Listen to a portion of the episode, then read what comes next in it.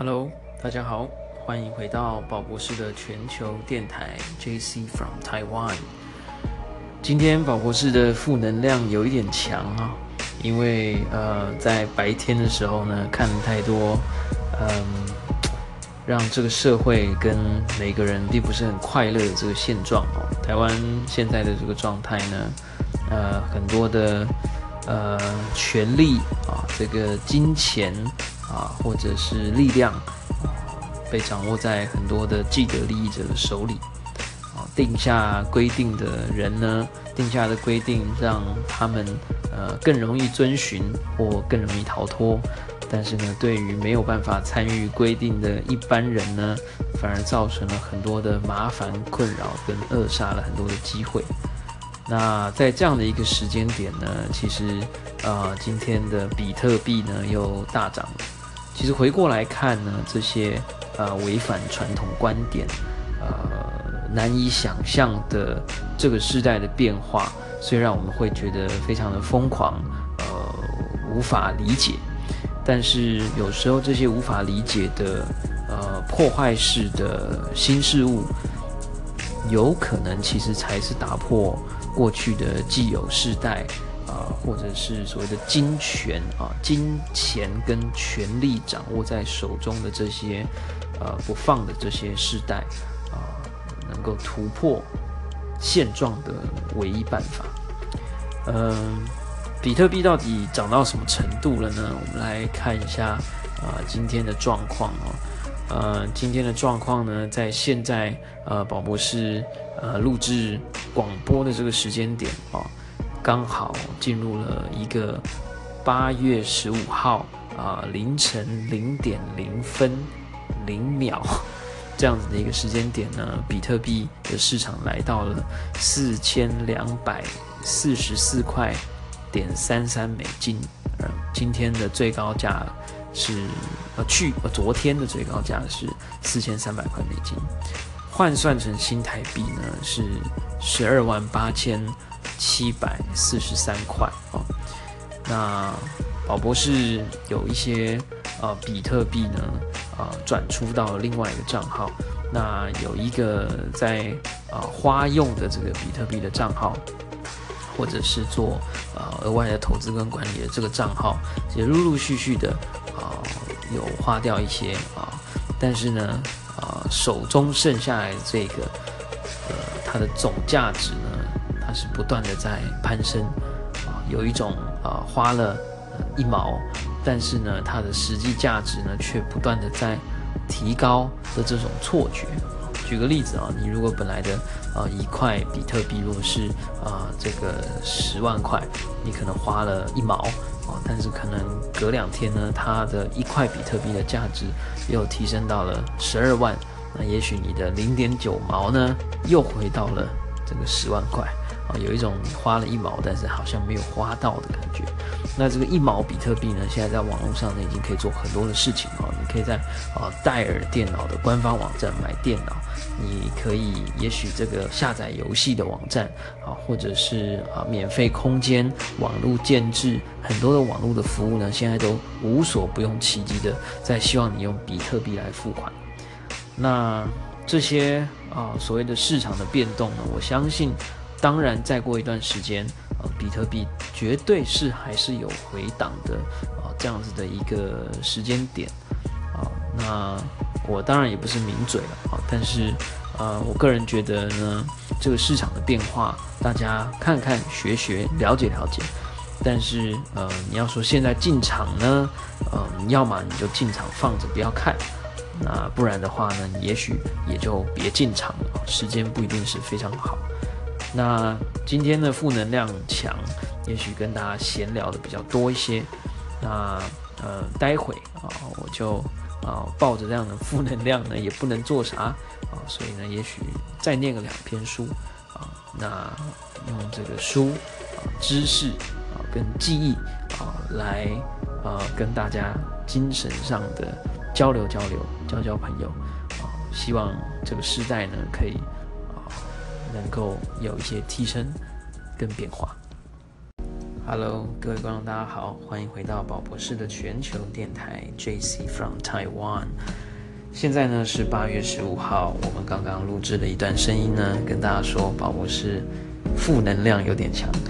那无论负能量强还是弱呢，啊，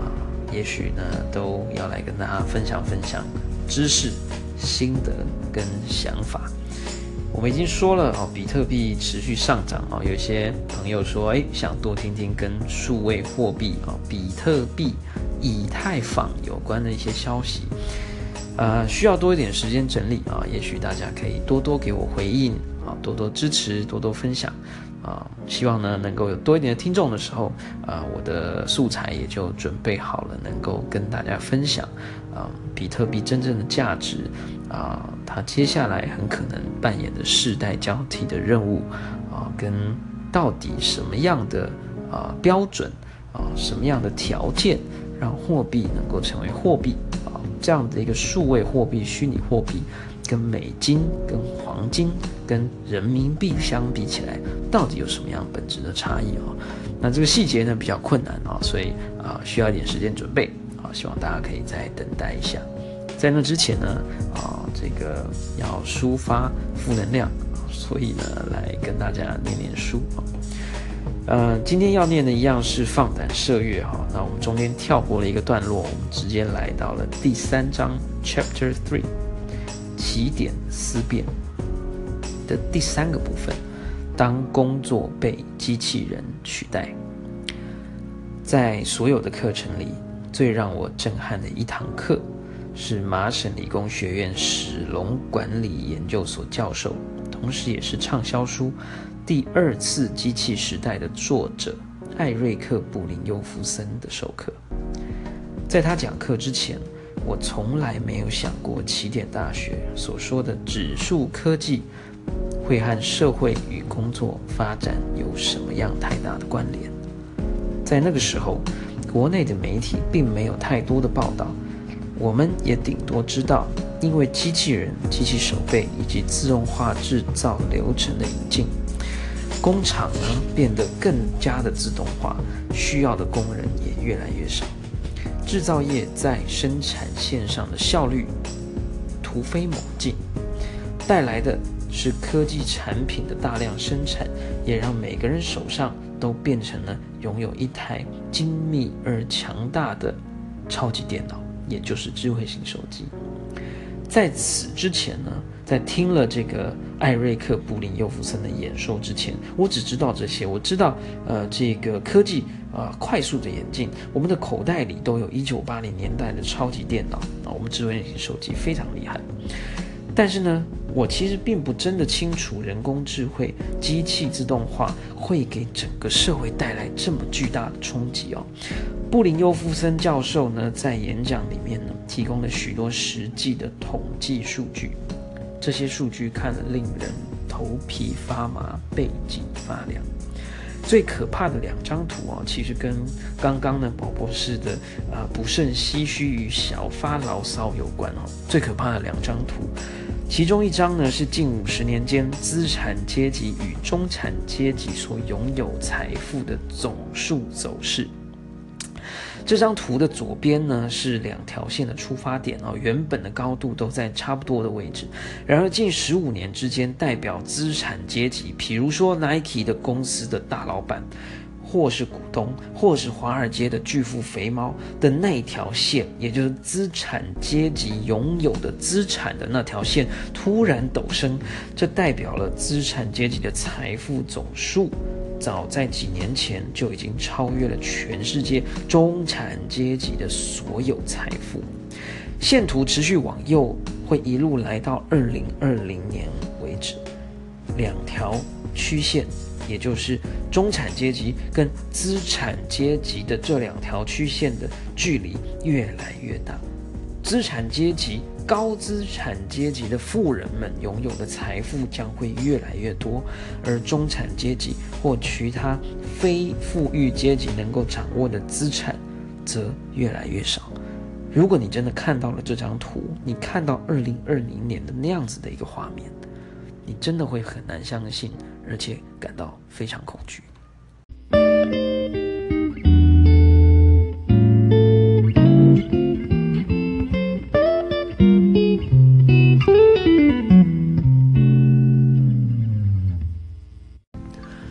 Hello，听众朋友，大家好，欢迎回到宝博士的全球电台 JC from Taiwan。我们来继续念《放胆射月》这本书的第三章哦，起点思辨的第三个部分，我们讲到了机器自动化和人工智慧。当年写这本书的时间点呢是二零一四年哦，回到台湾的时候持续的写哦，写了大概将近一年的时候出版。当时呢，二零一五年呢，在讨论这件事情的人还并没有很多啊，但持续的就开始有一些了。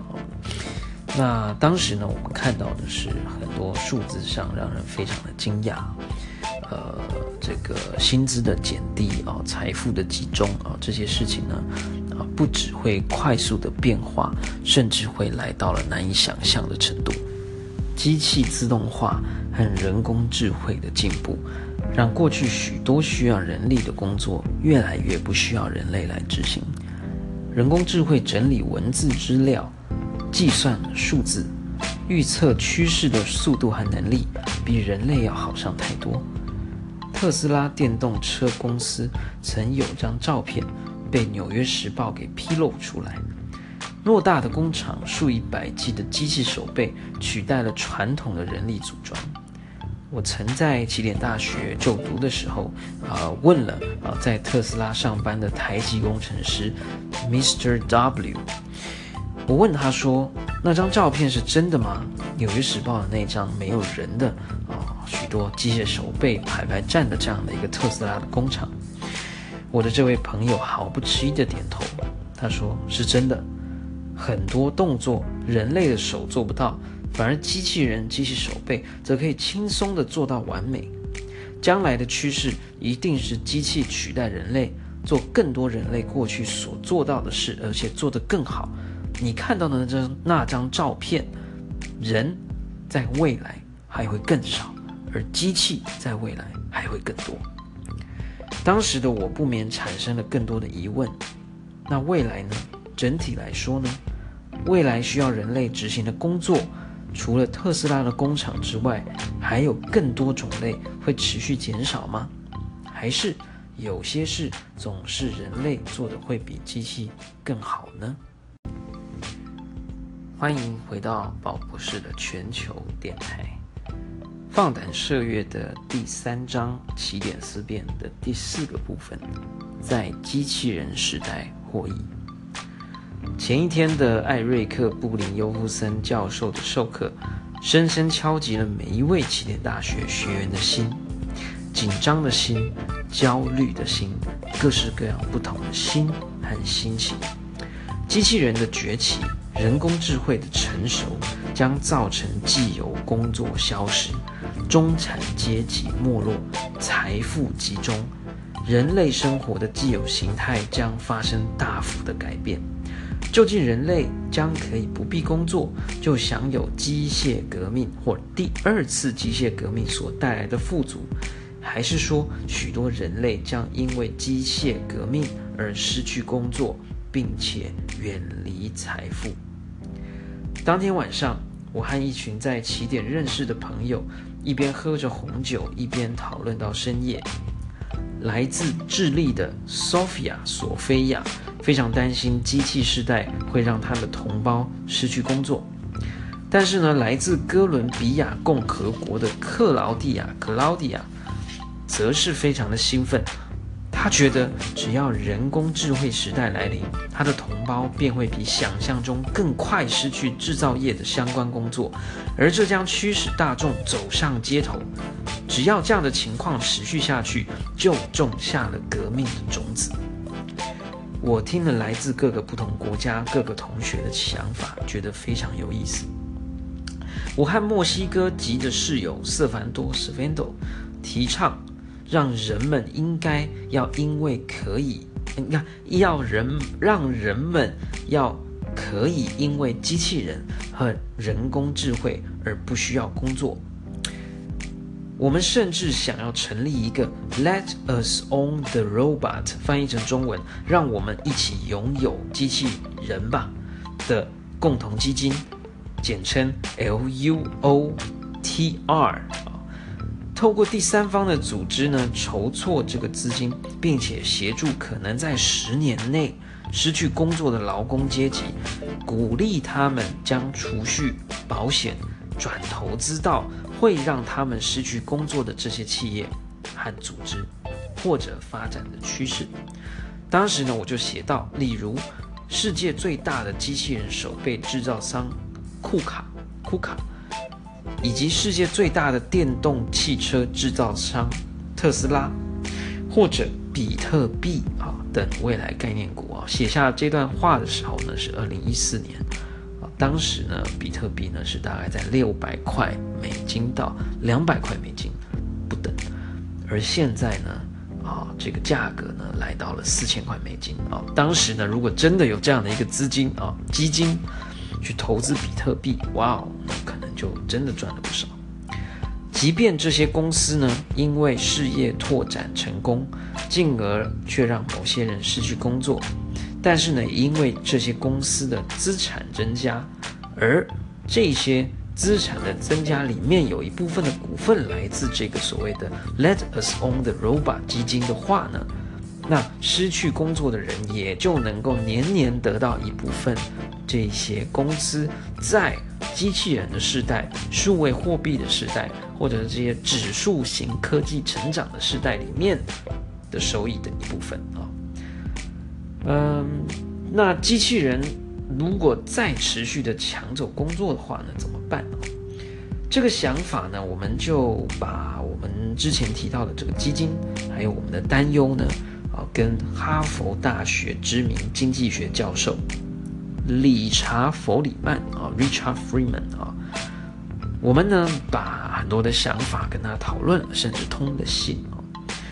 其实呢，那个通信往返的过程呢，非常有意思啊。那就会在下一个章节里面呢。跟大家说说，Hello，欢迎回到宝博士的全球电台，我是宝博士 JC from Taiwan。呃，我们现在呢念到的是放胆射月，也就是由我所写的一本书的第三个章节起点思辨。在这个思辨的章节当中呢，我们讲到了在机器人时代获益的办法。当时呢，我们其实就看到了很多所谓的财富越来越集中，有很多人会失去工作的想法，从这个艾瑞克·布林尤夫森的课程当中得到。那我们很担忧，我们也提出了一些想法，甚至要成立一个啊，帮助这些可能会因为自动机器人失去工作的劳工阶级去储蓄、跟投资还有保险的共同基金。我们把这个想法呢。跟哈佛大学知名的经济学教授 Richard Freeman 分享，我们甚至呢一起写了信，因为呢 Freeman 呢曾在二零一四年的五月份发表了一篇文章，这篇文章呢我记得没有错的话，标题就叫做 Let us own the robot，或者 Let us own the part of the future of the robot。那他呢提出呢，他建议应该由第三方去建立一个系统、一个平台或者基金，去帮助即将失去工作的人们，能够及早拥有一部分即将来到并且越来越集中在这些富人身上的机器时代的获利。那我们这个印度籍的一位学员呢，高拉夫哦，高拉夫。他非常不认同这个想法，他认为人类生来就应该要工作，不可以不劳而获，也不应该。在他的心中，不存在一种世界，这种世界里拥有一群失业工人，拿着这个政府给的这个所谓的月薪啊，这个芬兰开始提倡了所谓的基本收入制度，你不用工作就有薪水了。他反对有一群失业工人呢，可以。有资格拿着塔 q 拉龙舌兰酒，看着夕阳西下，享受人生，享受因为科技突破和自动化得来的快意人生。他反对这件事情，这样的世界他难以想象，而且完全不认同。我们呢争相发表自身的经验，大家真的面红耳赤。大家想想，你觉得宝博士支持哪一边呢？啊？某种程度啊，对我来说，我是支持基本收入制啊，但还有另外一种制度叫做海盗制度。海盗制度呢是基于基本收入制再往上一层，也就是每一个人都有一个基本收入，也许二十二 k，也许二十四 k。但如果你多做一些，你可以多分到一些，就像海盗船里的海盗是一样的。总而言之呢，针对这个议题呢，我们在起点大学经常争辩啊，经常思辨啊，经常讨论啊，真的面红耳赤啊。即便到了最后，谁也没有说服谁，但是呢，有一件事大家都同意：某些工作将全面由机器人和人工智慧取代，而且这样的一个时代一定比想象的还要更快来临。每一个国家。或者说，来自每一个国家的优等生啊，或者是奇怪的人啊，像在起点大学的我，其实都有责任，在回到自己的国家的时候呢，努力宣扬这样子的一个未知的未来跟令人焦虑的未来，并且带领大家做好准备。准备好的国家，必能更稳当的度过机器人时代的革命。而没有准备好的国家，则只能准备好接受机器人革命所带来的社会冲击。仔细想一想，台湾近年来有很多的劳资纠纷、两代隔阂、世代差距、资本不均，是不是也有很多是关于这样子的议题？它的背后是不是也有一些机器人即将或者正在？也许已经抢走我们工作的隐患跟隐忧呢？其实当时呢，在起点大学的那一段时间，刚好是台湾发生二十二 K 的很多的热烈讨论的时候。其实看到了这样的啊课程跟消息，其实当时真的不免觉得，也许我们的薪资低，背后隐藏的原因正是工作已经减少。